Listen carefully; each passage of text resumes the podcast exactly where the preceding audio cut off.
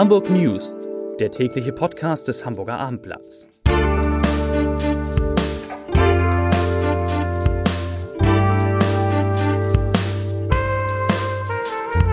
Herzlich willkommen.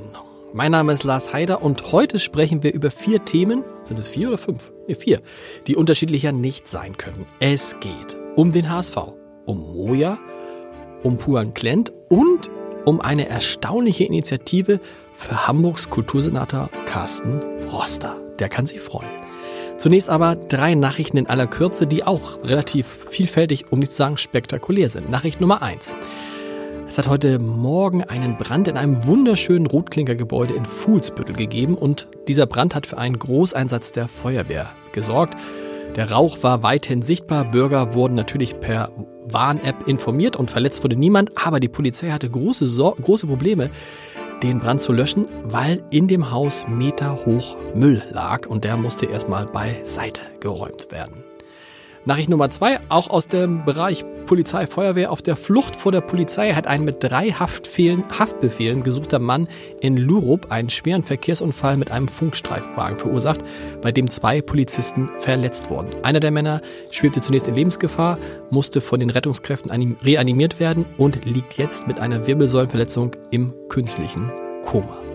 Und Nachricht Nummer drei, mit einer Kundgebung vor dem Hamburger Rathaus werden am Freitag dem 28. Februar verschiedene Organisationen, wie so oft in der Vergangenheit, gegen das traditionelle Matthäe-Mal demonstrieren.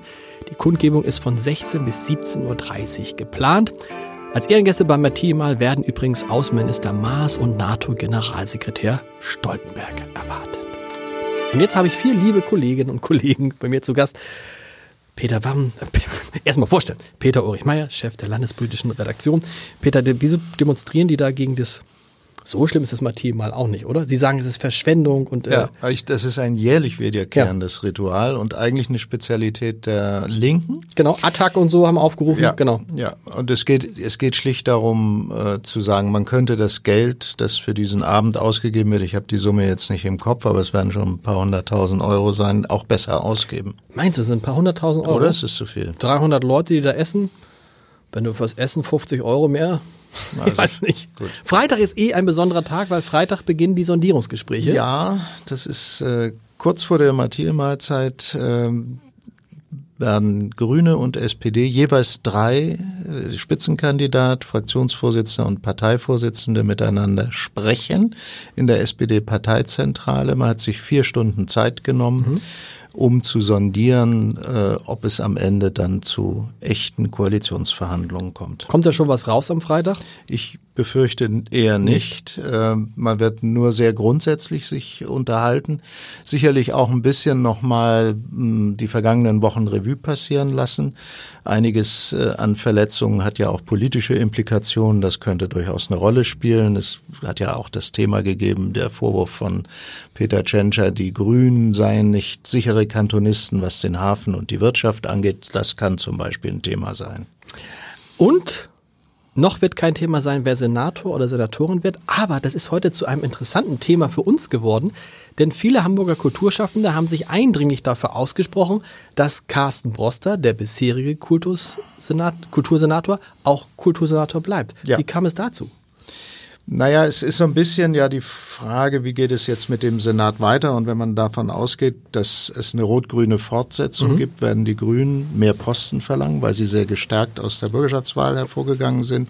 Und wenn man sich die Senatoren mit SPD-Parteibuch anguckt, dann landet man irgendwann beim Kultursenator und sagt, der ist erstens noch nicht so lange dabei und hat auch parteiintern nicht die Hausmacht wie ein Andi Grote oder ein Schulsenator Thies Rabe oder der Finanzsenator Dressel.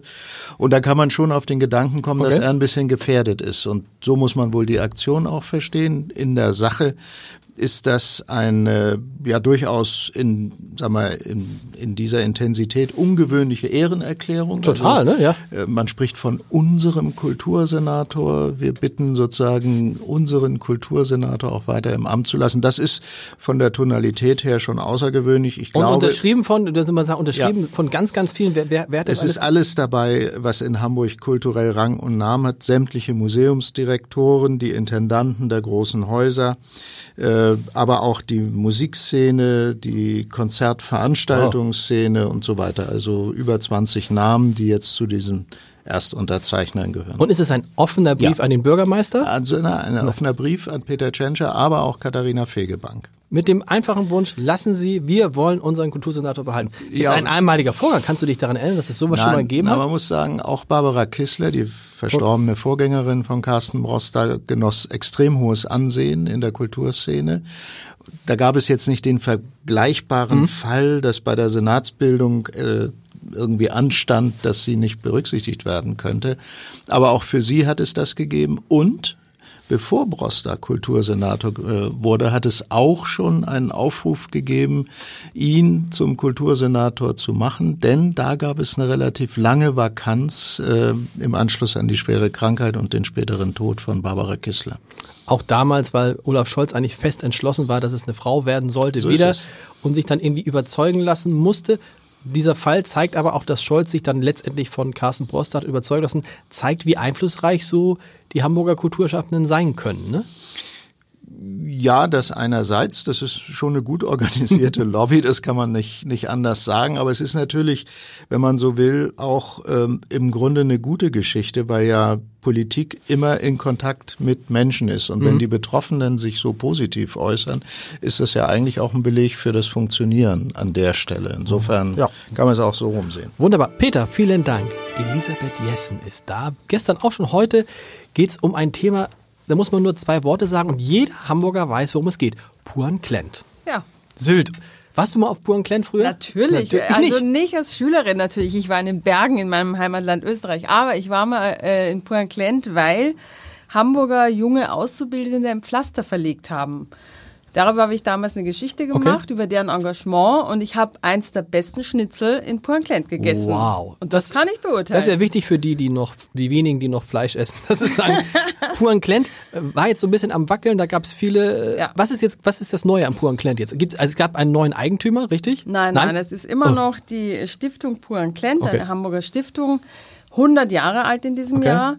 Die haben das äh, 1920 gekauft und zwar waren das ähm, Jugendverbände. Äh, also es war früher gar kein Schullandheim, sondern es war für junge Leute mhm. nach der Schule und es wurde über die vielen Jahre und Jahrzehnte zum Schullandheim. Und vor gut zwei Jahren war die wirtschaftliche Situation so schwierig, dass die Insolvenz anmelden mussten. Und dann ging natürlich ein Aufschrei durch Hamburg, wir müssen Poinclent retten. So und das hat auch geklappt. Der Insolvenzantrag konnte zurückgezogen werden. Und der Bund gibt jetzt, man muss sagen, auf Initiative von Johannes Kahrs, der ja gerne mal Geld nach Hamburg SPD-Politiker, SPD-Bundestagsabgeordneter. Genau, Bundestagsabgeordneter. Der Bund gibt jetzt 15 Millionen Euro. Das ist also schon eine ganz schöne wow. Summe. Und es geht jetzt nicht nur darum, die alten Gebäude zu sanieren, sondern die werden, die gucken jetzt gerade, was kann erhalten werden, was müssen wir neu bauen. Und die wollen vor allem so ein neues Bildungs- und Begegnungszentrum da schaffen. Also das ist nicht einfach nur noch ein Landschulheim, wo die hinfahren und dann machen, macht jeder für sich, sondern die machen richtig ein Bildungsangebot.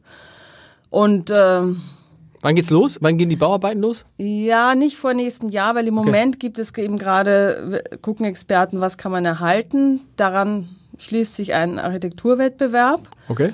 Die reden jetzt von einem Dünendorf, was sie gerne hätten. Wow. Dann muss man natürlich schauen, was ist mit 15 Millionen zu bewerkstelligen. Dann muss natürlich äh, ja Bauantrag und so weiter und äh, gebaut werden soll, aber immer nur in den Wintermonaten, wenn also nicht die Gäste da sind. Sehr gute Nachrichten für Pur und Klein. Lisa, vielen Dank. Alexander Laux ist da, der Chef unserer Sportredaktion. Und ich war ja ganz froh, dass durch die Wahl ein Ereignis am vergangenen Wochenende in diesem Podcast auch bisher nicht so eine ganz große Rolle gespielt hat. Das ändert sich jetzt. Der, der HSV hat ja offensichtlich das Spiel gegen einen ähm, befreundeten anderen Fußballclub, ähm, das Zweitligaspiel, verloren mit 0 zu 2. Und das hat offensichtlich Auswirkungen. Naja, Aaron Hunt hat ja nach dem Spiel so ein bisschen locker gesagt, es ist ja nichts passiert, außer dass wir das Derby verloren ja. haben. Er hat natürlich damit gemeint, es ist noch nichts verloren. Aber diese Aussage kam bei den Fans natürlich überhaupt nicht gut an, weil da das Empfinden ganz anderes ist. Mhm. Und ich meine, in Deutschland haben wir ja kürzlich auch groß beschrieben, alles schnell hysterisch und Fußball ist nun mal hochemotional. Mhm. Und äh, mein Kollege Kaschilla hat sich heute und gestern auch schon umgetan und umgehört. Diese Derby-Niederlage hat schon eine Wunde gerissen, die nicht so leicht heilbar ist. Und wie wirkt sich das jetzt aus? Also sagen Leute, hier habt ihr meine Dauerkarte, ich habe keine Lust mehr, ich kündige mein Business Seat oder was passiert da? Ne, er hat, er hat sich auch eben bei den Clubverantwortlichen mal nachgefragt mhm. und die, der die bekommen schon gespiegelt von Businesskunden, äh, also dass sie jetzt die Schnauze voll haben da will sich jetzt natürlich keiner direkt zitieren lassen, aber das ist eigentlich nur durch den Aufstieg heilbar. Und ähm, es ist halt so, beim HSV äh, reicht eine Niederlage, eine schmerzhafte Niederlage, um eben das alte, die alten Zweifel wieder aufleben zu lassen. Du bist ja auch ein bisschen das beste Beispiel. ich bin ich ein mal, gutes Beispiel. Bin, du hast ja dann nach dem Spiel auch gesagt, das wird nichts mehr. Ne? Ich habe man hatte auch das Gefühl, es ist ja jetzt keine überragende Saison. Also ich weiß nicht, an welchem Spiel, Spieltag wir sind, 20 oder so. Nee, nee es sind schon 23 23, also sie hätten 69 Punkte kriegen können und sie sind, wie haben sie 44? Ja, jetzt haben sie jetzt, ja, immer andersrum. Sie haben, es sind aber noch 33 Punkte zu vergeben, ja. lieber Lars. Und ähm, also jetzt haben sie einmal in diesem Jahr verloren. Ähm, sie haben Bielefeld noch zu Hause, sie spielen noch gegen Stuttgart. Natürlich können sie das wieder vermasseln, keine Frage. Klar. Aber sie haben es noch in der Hand und ähm, Wobei man auch sagen muss, wenn sie jetzt in Aue verlieren sollten, ist jetzt kein einfaches Auswärtsspiel. Ist das nächste also, Spiel an diesem Wochenende, genau. genau ähm, dann wird das schon sehr, sehr unruhig und insgesamt, also, also was wir so mitbekommen haben, die Stimmung auch im Verein ist schon sehr, sehr angespannt und sehr nervös. Kann man auch deswegen verstehen, weil ja das nicht nur der FC St. Pauli ein Lokalrivale ist, sondern der war vor dem Spieltag Viertletzter, also eines ja, der schlechtesten Mannschaften der zweiten Liga. Hatte ja, kaum. Haben, genau, und das ist natürlich, es ist so, dass der HSV in solchen Spielen eben, eben nichts gewinnen kann. Wenn sie gewinnen, war es klar, und wenn sie verlieren, sind sie der Depp. Und äh, genauso ist es ja jetzt auch gekommen. Also es ist eine schwierige Konstellation jetzt, also eine schwierige Lage. Und ähm, Aue ist ein, Aue ist ein, kann ein Wendepunkt sein, so oder so. Richtig. Gut, vielen Dank. Heiner Schmidt ist da aus der Wirtschaftsredaktion, der Moja-Experte in dieser Stadt. Moja ist so ein, so ein Zauberwort. Moja, das, man sagt Moja und die Leute lesen es, hören es und so ja, ist es so. Was hat Moja, was hast du uns denn diesmal? Moja, für alle, die dies nicht äh, wissen, das sind diese Sammeltaxis, die man durch Hamburg fahren sieht, goldfarben mit diesen wunderbaren genau. Scheinwerfern genau. vorher. Manchmal sitzen auch mehr als zwei Leute drin. Ja. Oft hat man das für sich allein. Ändert sich auch. Und was plant Moja ja, jetzt Neues? Moja ähm, äh, will mehr Hamburger beglücken. Sag ich mal. Die haben ja vor gut zehn Monaten angefangen in einem äh, begrenzten Gebiet inner, äh, innerhalb Hamburgs. Äh, das ist, war ungefähr so 200 Quadratkilometer äh, groß. Da sind die nehmen die Leute auf und äh, setzen Leute wieder ab. Dieses Gebiet soll jetzt um circa 50 Prozent erweitert wow. werden äh, so dass äh, insgesamt 300 Quadratkilometer Hamburg das, abgedeckt. Das wird. heißt, die Leute in Volksdorf, Poppenbüttel und so weiter kommen jetzt alle in den Genuss. Äh, ja, also äh, man kann sagen, es reicht im Grunde fast identisch von der von der Landesgrenze in, in, im Westen äh, bis zum Osten rüber. Okay. Im, Im Norden bleibt äh, Limsal-Melling steht unter anderem leider noch äh, okay. äh, unversorgt und im Süden äh, geht das so los. Also nach Billstedt kommt man auch nicht. Okay. Und was man wissen muss, der gesamte Süden äh, südlich der Norderelbe äh, ist, ist auch noch nicht Moja-Gebiet. Warum eigentlich nicht? Das hat damit zu tun, dass man natürlich bemüht ist, äh, Kunden in einer, innerhalb einer bestimmten Zeit erreichen mhm. zu können. Und dazu braucht man eine, eine, eine gewisse Flottengröße. Ja. Man hat jetzt äh, aktuell 330 von diesen Bussen hier im Einsatz und das reicht offenbar, um dieses vergrößerte Gebiet äh, äh, abzudecken. Es war aber von äh, Anfang an die Ansage, wir schaffen äh, das gesamte Hamburger Stadtgebiet inklusive Süden nur dann, wenn wir ungefähr 1000 Fahrzeuge hier auf der Und da werden sich die Harburger, wir kennen das als welche, die aus in Harburg gelebt haben, ja, ja, ja werden wieder sagen, siehste, und wir werden wieder hier mies behandelt, irgendwie, ne, über die, der Sprung über die Elbe von wegen, ja. Das kann passieren, ja. Ja, das ist so. Naja, ja, unser einer fühlt sich als ehemaliger Har Harburger ja bisweilen etwas stiefmütterlich behandelt. Sagst du, wenn man dich fragt, wo kommen sie her, oder bist du gebürtiger Harburger eigentlich auch? Nein. Äh, nee, ich bin in Hamburg geboren, im Marienkrankenhaus. Oh. Bin aufgewachsen allerdings in Maschen. Ja. Horster oh. Dreieck, ne? Im, im Dunstkreis des Horster Dreiecks. Also wenn man schon hört, ich bin in, bist du eigentlich gebürtiger Harburger? Nein, ich bin in Hamburg geboren. Da gerät sich mir ich schon. Bin aber, ich bin dann aber ähm, ab der fünften Klasse in Hamburg zur Schule gegangen. Ja. Also ich bin ja in Harburg geboren und ich würde behaupten, das gehört ja seit 1938 zu Hamburg. 37. 37 zu Hamburg. Mist. So, Leserbrief des Tages. Ganz, ganz kurz von Eva Schulz behandelt ein Thema, über das wir heute gar nicht gesprochen haben, weil es so richtig Neuigkeiten, es gibt viele Neuigkeiten und viele Verdachtsfälle und viele Dinge zum Thema Corona, aber man kann, während wir diesen Podcast aufzeichnen, sagen, noch gibt es keinen bestätigten Corona-Fall in Hamburg. Und Eva Schulz sagt, schreibt dazu, warum wird mit dem Coronavirus Angst geschürt? An der Grippe sind in Deutschland bisher ca. 80.000 Menschen erkrankt. Das stimmt. Wir hören uns morgen wieder. Bis dann. Tschüss.